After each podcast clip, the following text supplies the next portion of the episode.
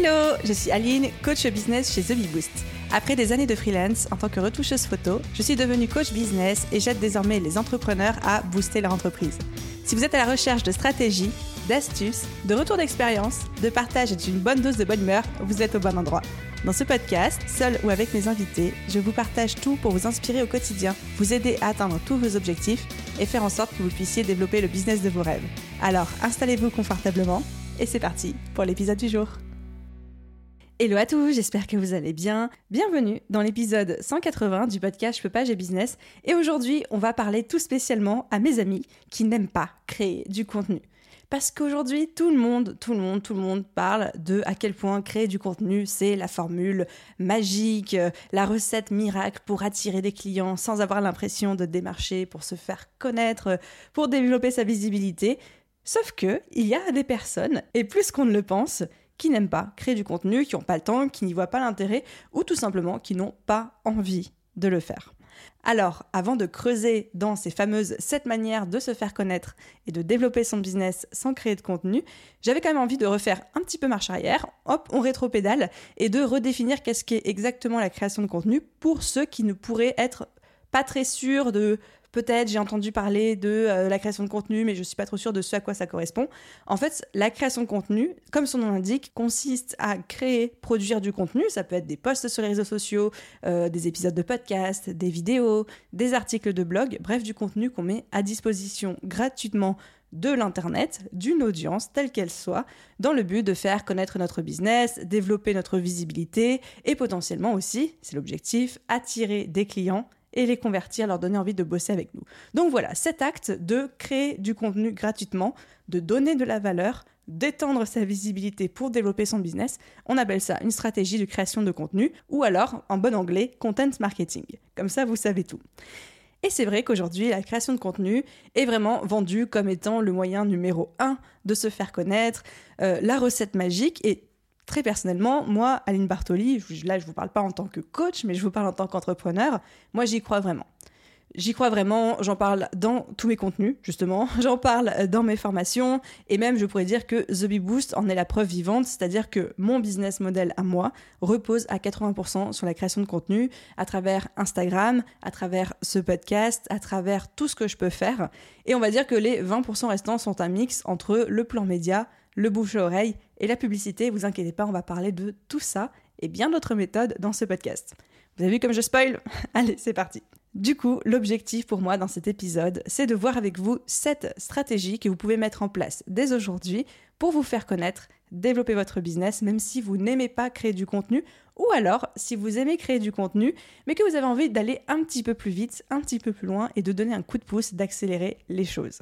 Et juste pour qu'on soit clair un petit peu, vous et moi, je pense que chacune de ces stratégies dont on va parler aujourd'hui pourrait faire l'objet d'un épisode de podcast à elle toute seule. D'ailleurs, certaines ont déjà cet honneur sur le podcast Je peux pas business. Donc l'idée pour moi, c'est plus ici de vous lister toutes les possibilités, de vous donner les inconvénients, les avantages de chacune, et ensuite de vous laisser creuser dans la direction de euh, celle ou celle au pluriel qui pourrait vous tenter. Donc euh, faites votre petite liste dans votre tête, dites-vous quelle est la stratégie ou quelles sont les stratégies qui me parlent le plus dans cet épisode, et ensuite on aura l'occasion d'aller creuser ça ensemble.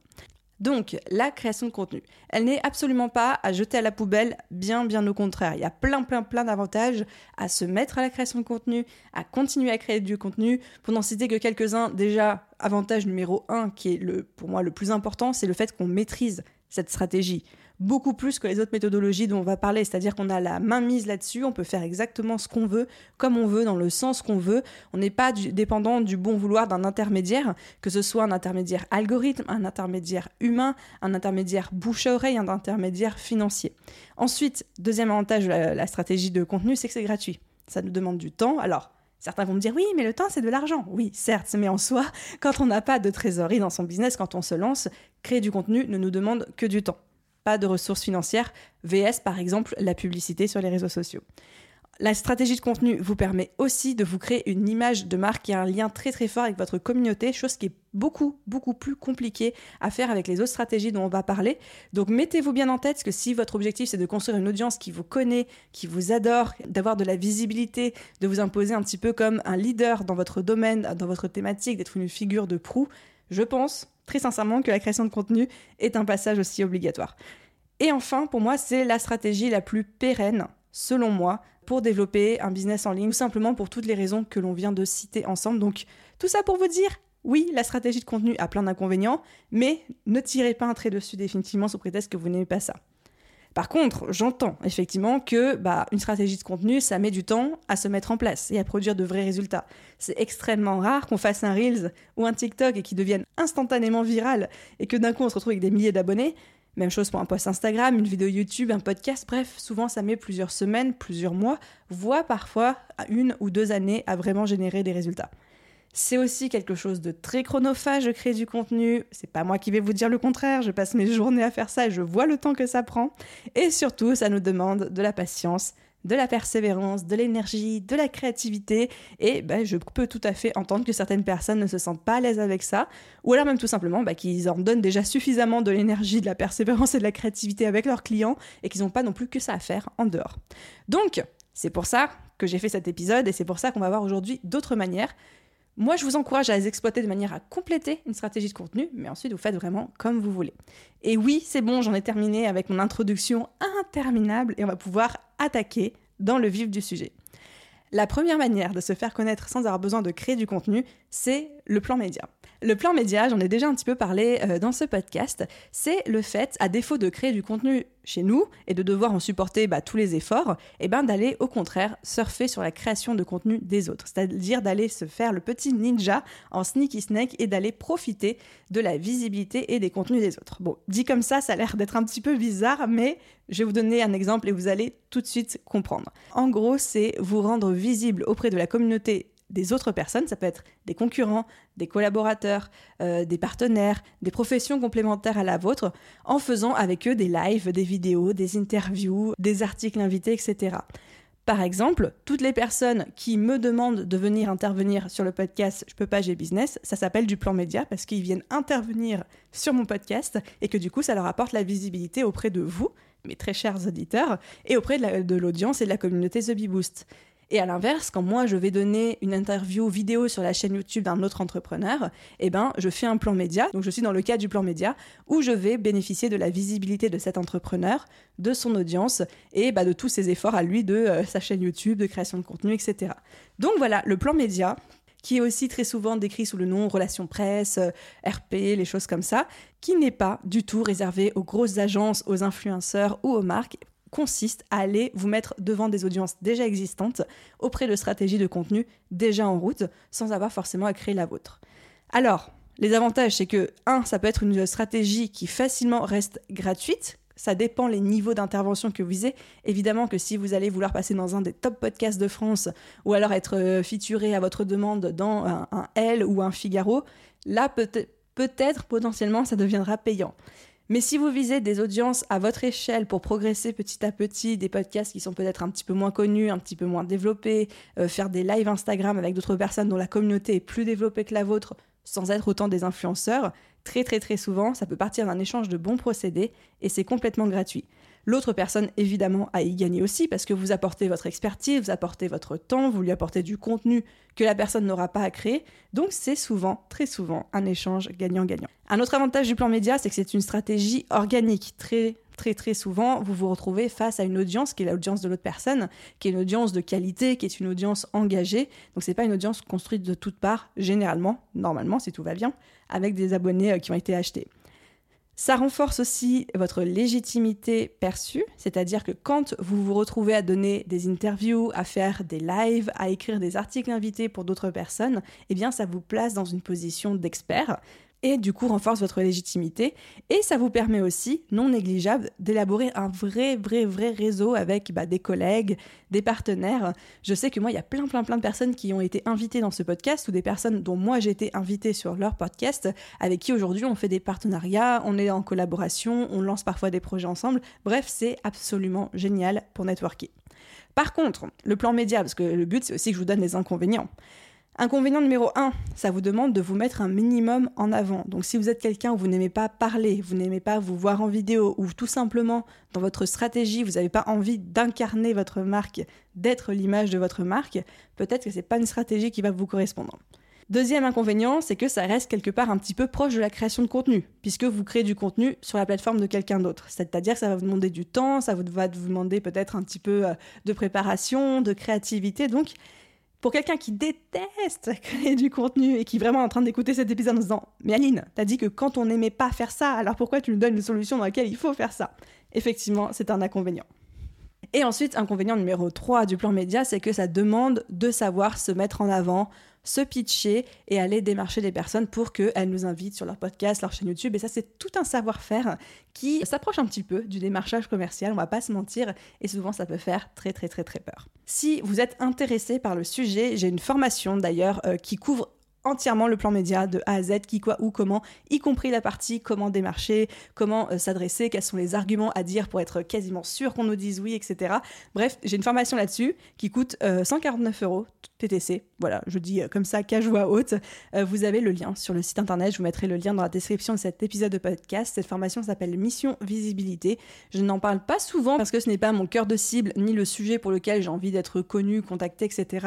Mais si vous vous intéressez au plan média et que vous avez envie de creuser la question, de vous former euh, rapidement sur le sujet, cette formation existe. Encore une fois, je vous mettrai le lien dans euh, la description de ce podcast. On arrive à notre deuxième manière de se faire connaître sans créer du contenu, c'est le démarchage, la prospection.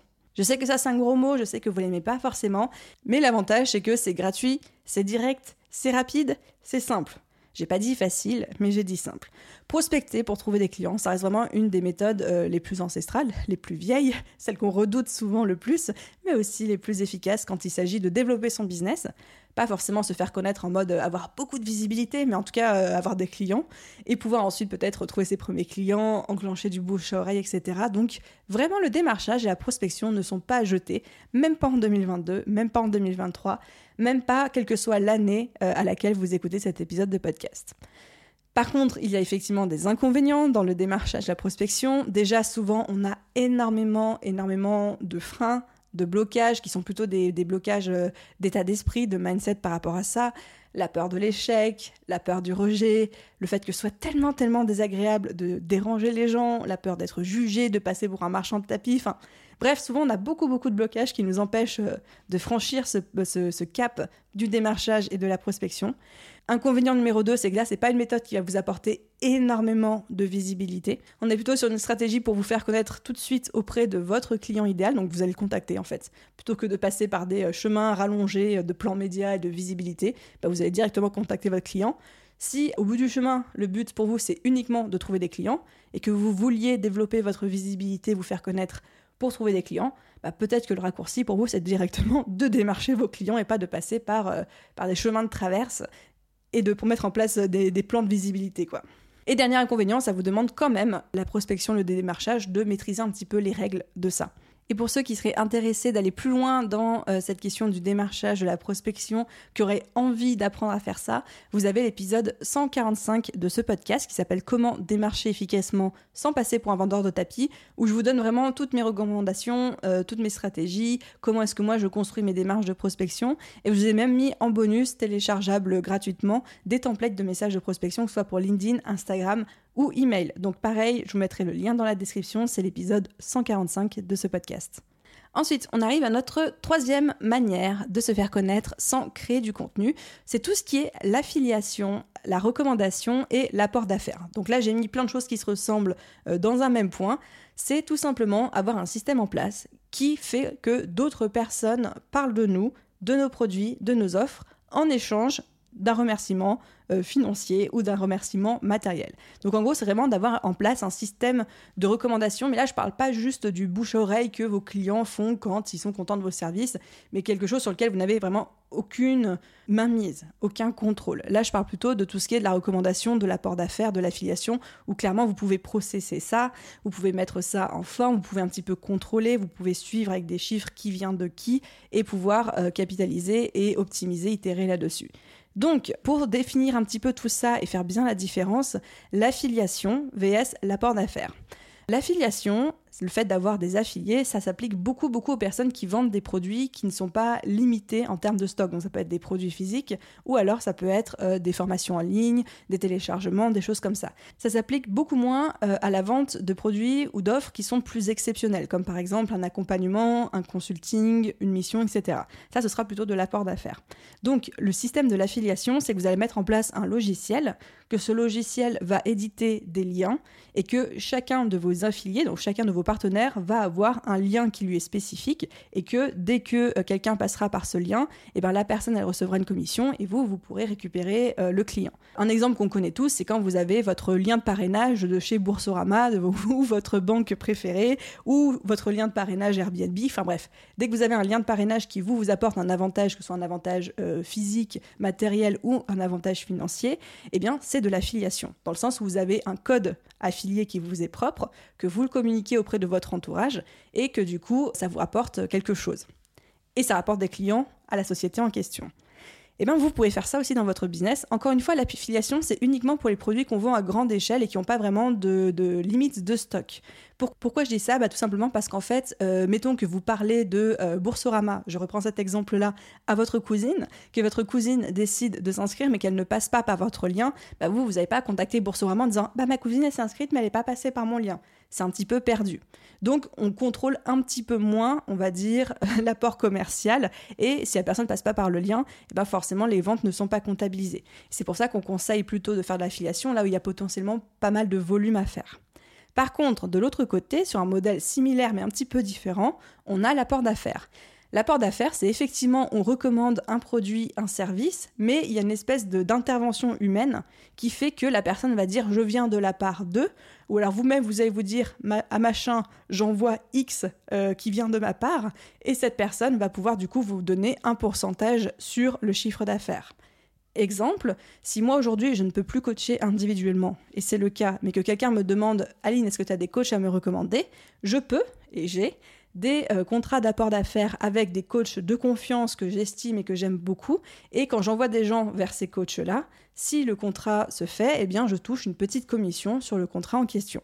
Ça me permet, moi, de quand même générer un tout petit peu de chiffre d'affaires, même si ce n'est plus un service que je propose, parce que c'est mon réseau, c'est ma visibilité qui m'a apporté ce client potentiel. Ça me permet aussi de faire travailler euh, mes amis, mon réseau, et ça me permet aussi de ne pas perdre, entre guillemets, de vente. Bref, gagnant-gagnant pour tout le monde.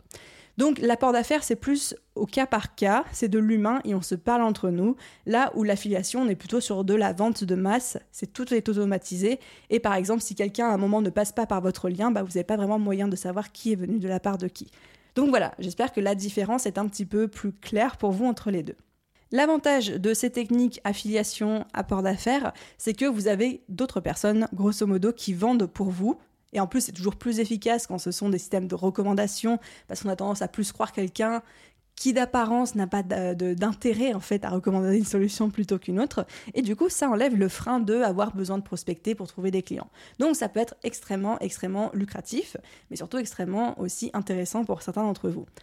Par contre, en termes d'inconvénients, c'est que vous, ça vous coûte de l'argent dans le sens où pour chaque vente effectuée, que ce soit de l'apport d'affaires ou de l'affiliation, si vous avez des affiliés ou si vous avez des apporteurs d'affaires, bah, vous allez leur donner un pourcentage de chaque vente. C'est bien normal pour le service. Deuxième inconvénient, c'est que ça reste peu maîtrisable et quantifiable. Maîtrisable et quantifiable dans le sens où vous ne pourrez pas vous dire, bah voilà, mon apporteur d'affaires, je suis sûr que chaque trimestre, il va m'apporter six clients. Parce que peut-être qu'il va le faire pour un trimestre, et peut-être que le trimestre d'après, il n'aura qu'un client, ou pas du tout, parce qu'il n'a pas eu le temps, parce qu'il n'a pas eu les opportunités, etc. Donc on a difficilement la main mise et on peut difficilement se projeter sur euh, les futurs revenus. Et c'est aussi une solution qui demande d'être nourrie de manière logistique un petit peu tout le temps et qui n'est entre guillemets, qui est peu fiable sur la durée dans le sens, c'est très rare d'avoir des affiliés ou d'avoir des apporteurs d'affaires qui vont être constants en termes de revenus pour votre business pendant des années, des années.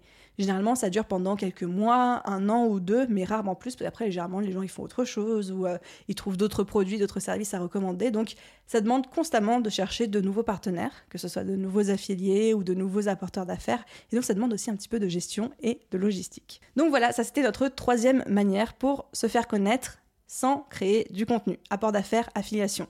Si vous avez envie de creuser la question de l'apport d'affaires tout spécifiquement, j'ai fait un épisode de podcast là-dessus. Toujours pareil, je vous mets le lien en description. c'est l'épisode 140, diversifier ses revenus grâce à l'apport d'affaires. Donc dans cet épisode, je le traite plutôt dans l'autre sens, en mode nous devenir apporteur d'affaires pour quelqu'un d'autre, mais vous pouvez aussi l'écouter avec la position de la personne qui cherche des apporteurs d'affaires pour voir un petit peu comment ça fonctionne. On arrive à notre quatrième manière. Notre quatrième manière de se faire connaître sans créer du contenu, c'est le référencement naturel. Donc le référencement naturel, c'est grosso modo ce qu'on appelle le SEO, le référencement sur Google et les autres moteurs de recherche. Je cite Google parce que c'est celui que 80% des personnes utilisent, mais il y en a bien sûr beaucoup beaucoup d'autres. L'avantage de cette technique-là, c'est que c'est une stratégie organique, donc qui, vous ne, qui ne vous demande pas spécifiquement d'investissement financier, sauf si vous déléguez cette partie-là, et surtout qui est extrêmement durable sur le long terme. Quand on travaille son SEO, on le travaille pour des années et des années et des années. VS des stratégies, même comme l'apport d'affaires, même, même comme le plan média, qui ont quand même une durée un petit peu euh, moins importante. Donc, très très très long terme, et surtout c'est un énorme, énorme facteur de légitimité. Imaginez un graphiste qui, quand les gens tapent euh, graphiste Paris, tombe dans le premier résultat de recherche hors annonce, bien évidemment, c'est quand même un super, super euh, facteur de légitimité. On se dit, bon, si c'est dans les premiers résultats de recherche et que non seulement euh, bah, ça doit être cool, ça doit être important, il doit mériter cette place-là, mais surtout aussi c'est une très très grosse visibilité. On le sait, rares sont les gens qui vont sur la deuxième page de Google, des résultats Google, et encore plus rares sont les gens qui vont à la troisième et à la dixième page. Par contre, au niveau des inconvénients, parce que bien évidemment il y en a, ce sont déjà des résultats qui sont extrêmement longs à se mettre en place et je pense qu'il faut au minimum, et vraiment grand minimum, un an pour commencer à avoir de bons résultats en termes de SEO. Et encore un an, je suis très, je très gentille, je trouve.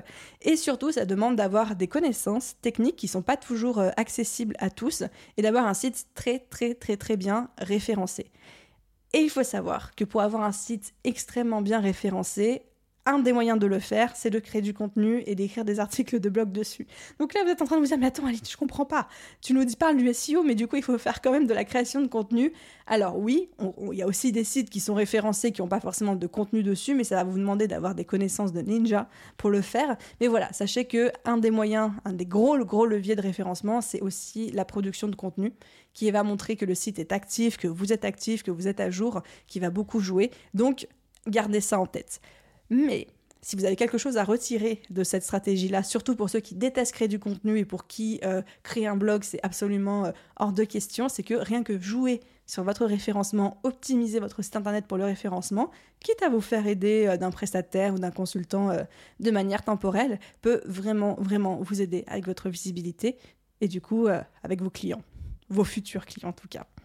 Par rapport au SEO, par rapport à Google surtout, il y a aussi une chose, une astuce qui est très rarement utilisée malheureusement et dont j'aimerais vous parler aujourd'hui, c'est les fiches Google My Business.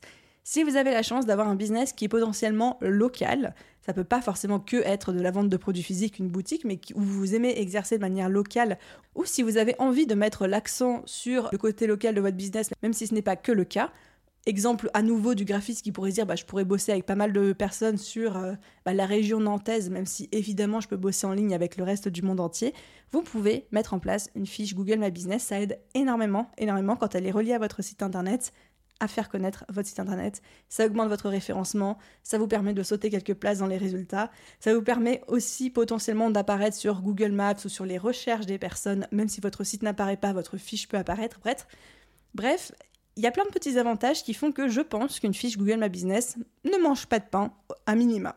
Ok, on arrive à notre cinquième manière de se faire connaître sans créer du contenu, ce sont les marketplaces. Donc les marketplaces, généralement, ce sont des plateformes qui euh, recensent un, annuaire, soit de marques, soit de produits, soit d'offres, soit de prestataires, soit euh, de thématiques, bref, ça peut être plein de choses. Et c'est vraiment quelque chose qui est de plus en plus euh, connu, reconnu, utilisé, en vogue. Vous avez Amazon, qui est une marketplace de plein de vendeurs. Vous avez Doctolib, qui est une marketplace de docteurs. Vous avez Malte et Upwork, qui sont des marketplaces de freelance. Vous avez, euh, je sais pas quoi, j'ai pas de nom comme ça, genre de marketplace de produits commerçants, mais je suis sûre qu'il en existe plein. Bref, ce sont vraiment de très très bons moyens de gagner en visibilité. Et je sais que généralement, quand je parle de marketplace, tout le monde a le poil qui se hérisse, qui dit Mais non, Aline, les marketplaces nous tuent, ça tire les prix vers le bas, ça prend des commissions énormes, on peut pas faire ce qu'on veut. Oui, Oui, mais j'ai pas dit trouver des clients sur les marketplaces. J'ai pas dit que c'était la seule manière de, de bosser. Mais le fait d'être référencé sur une marketplace avec votre site internet, votre nom, vos contenus, votre portfolio pour les prestataires de services ou vos produits pour euh, les commerçants, ça peut être un très très bon moyen d'être visible. C'est-à-dire d'apparaître dans des résultats de recherche sans pour autant chercher absolument à vendre par ces moyens-là. Encore une fois, ça mange pas de pain. C'est comme une fiche Google My Business, c'est un emplacement de plus bien souvent gratuit, avec lequel vous pouvez être visible et être sous les yeux d'un client potentiel. Donc, ne jetons pas le bébé avec l'eau du bain, ça peut être une bonne solution pour vous. On arrive ensuite à la sixième manière de se faire connaître sans créer du contenu. Forcément, je pense que vous la voyez arriver gros comme ça, c'est la publicité sur les réseaux sociaux. La publicité sur les réseaux sociaux, c'est tout simplement, je pense que vous voyez très bien de quoi je parle, le fait de payer pour mettre en avant des posts et de payer pour être visible. On voit tous aujourd'hui H24 des publicités, que ce soit sur YouTube, sur TikTok, sur Instagram, sur Facebook. Vous voyez de quoi je parle. Mais, mais, mais, mais, mais, ce sont d'extrêmement bonnes stratégies, euh, les, les ads, ce qu'on appelle les ads, pour se faire connaître et être plus visible. Je sais qu'à titre personnel, je mets toujours un gros budget publicitaire quand je suis en lancement de la BSB Academy, justement pour développer ma visibilité, attirer de nouvelles personnes sur mon compte, dans ma liste email juste avant le lancement. Ça marche à chaque fois extrêmement, extrêmement bien.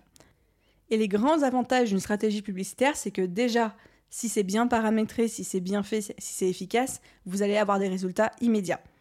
Et deuxième avantage, c'est que ce sont des résultats qui ne sont pas du tout liés à euh, la taille de votre audience actuelle ou à la taille de votre business, c'est-à-dire qu'on peut décoller extrêmement vite en mettant un bon budget publicitaire devant la, bonne, euh, la bonne audience. Donc ça coûte de l'argent, ça fait partie des inconvénients, ça peut même coûter parfois très cher, mais c'est un très bon moyen d'avoir des résultats immédiats.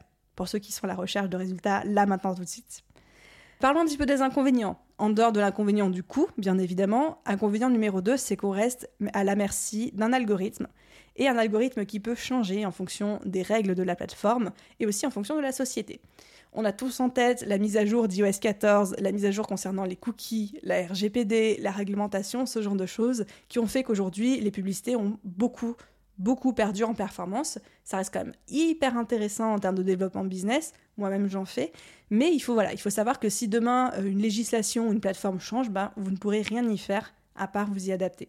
Ensuite, deuxième inconvénient, selon moi, ça peut être la lassitude du public, de votre audience face aux publicités.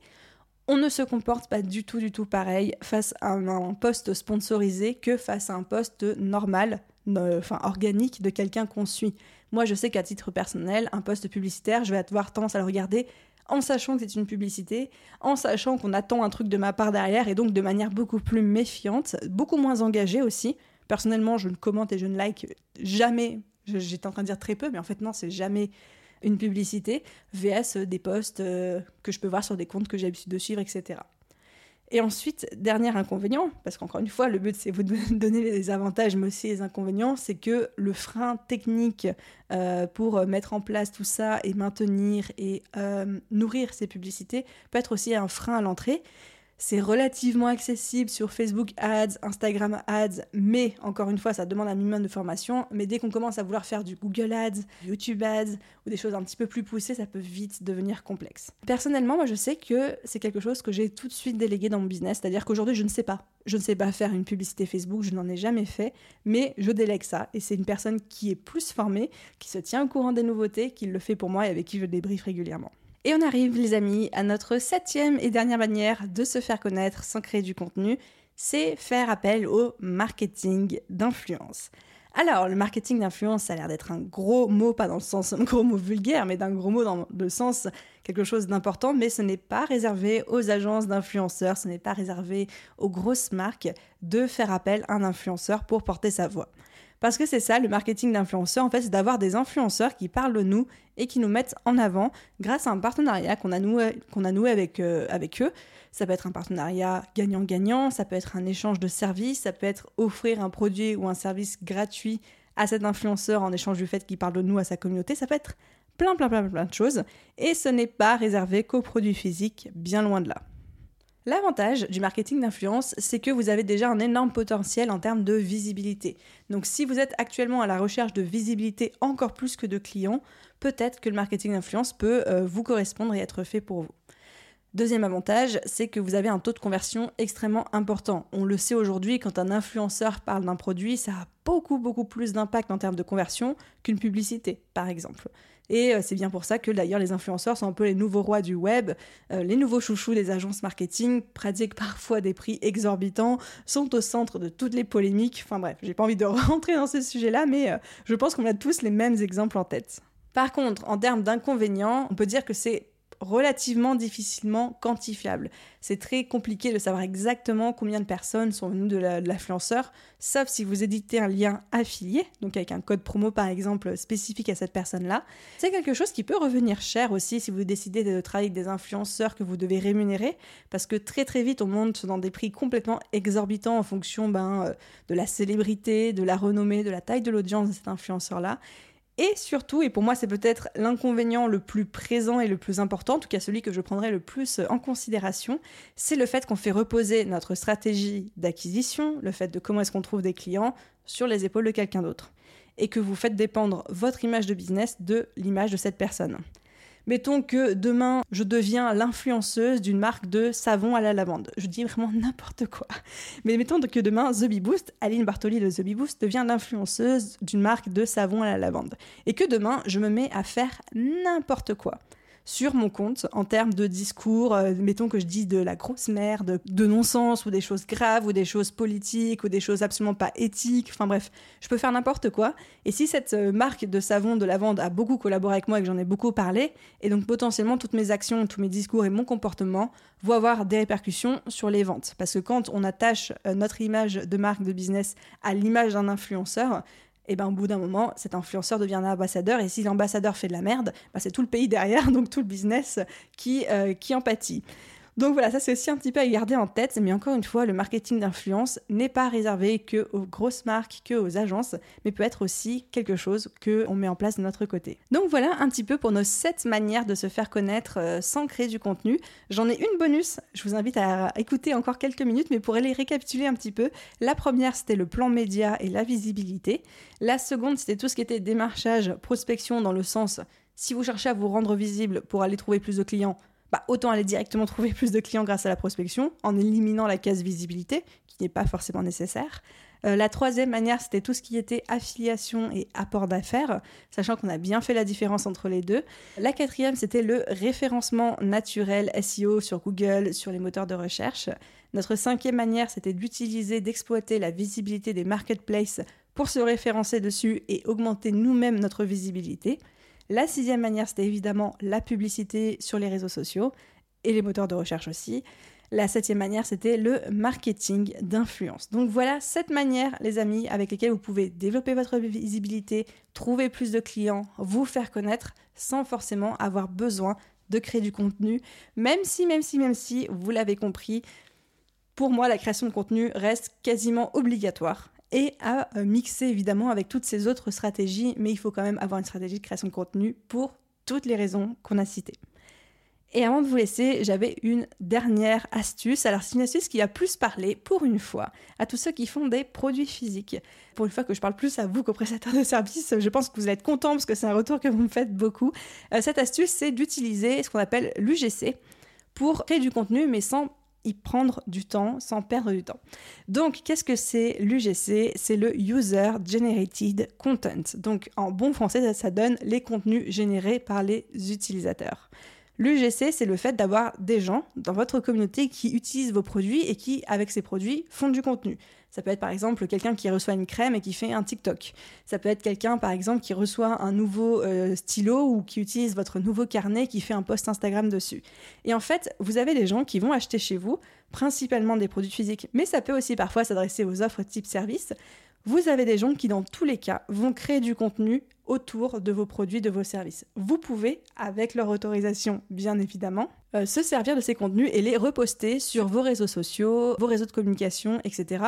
Je précise bien évidemment, demandez l'autorisation de la personne avant, mais tout simplement, c'est des utilisateurs, des clients qui ont généré du contenu pour vous sur leurs réseaux sociaux parce qu'ils en avaient envie et vous pouvez l'utiliser en termes de marque.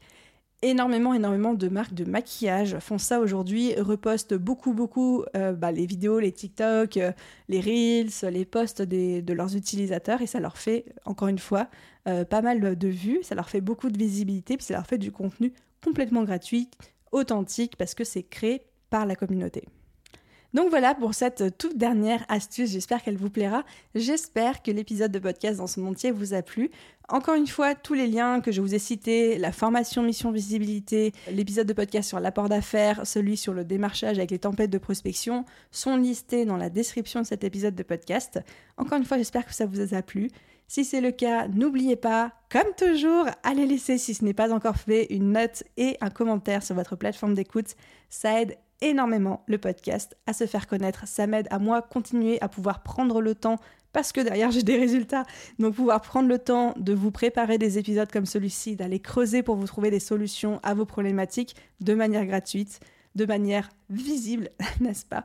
Donc un grand merci à tous ceux qui prennent le temps et la peine de le faire. C'est ma rémunération quelque part. Quand je crée des épisodes de podcast, ce sont les notes, les commentaires et le ranking ensuite du podcast. Voilà, comme ça vous savez tout, euh, tout des coulisses. Je vous souhaite à tous une merveilleuse journée, soirée, après-midi, nuit, où que vous soyez, et je vous dis à très vite dans un prochain épisode. Bye tout le monde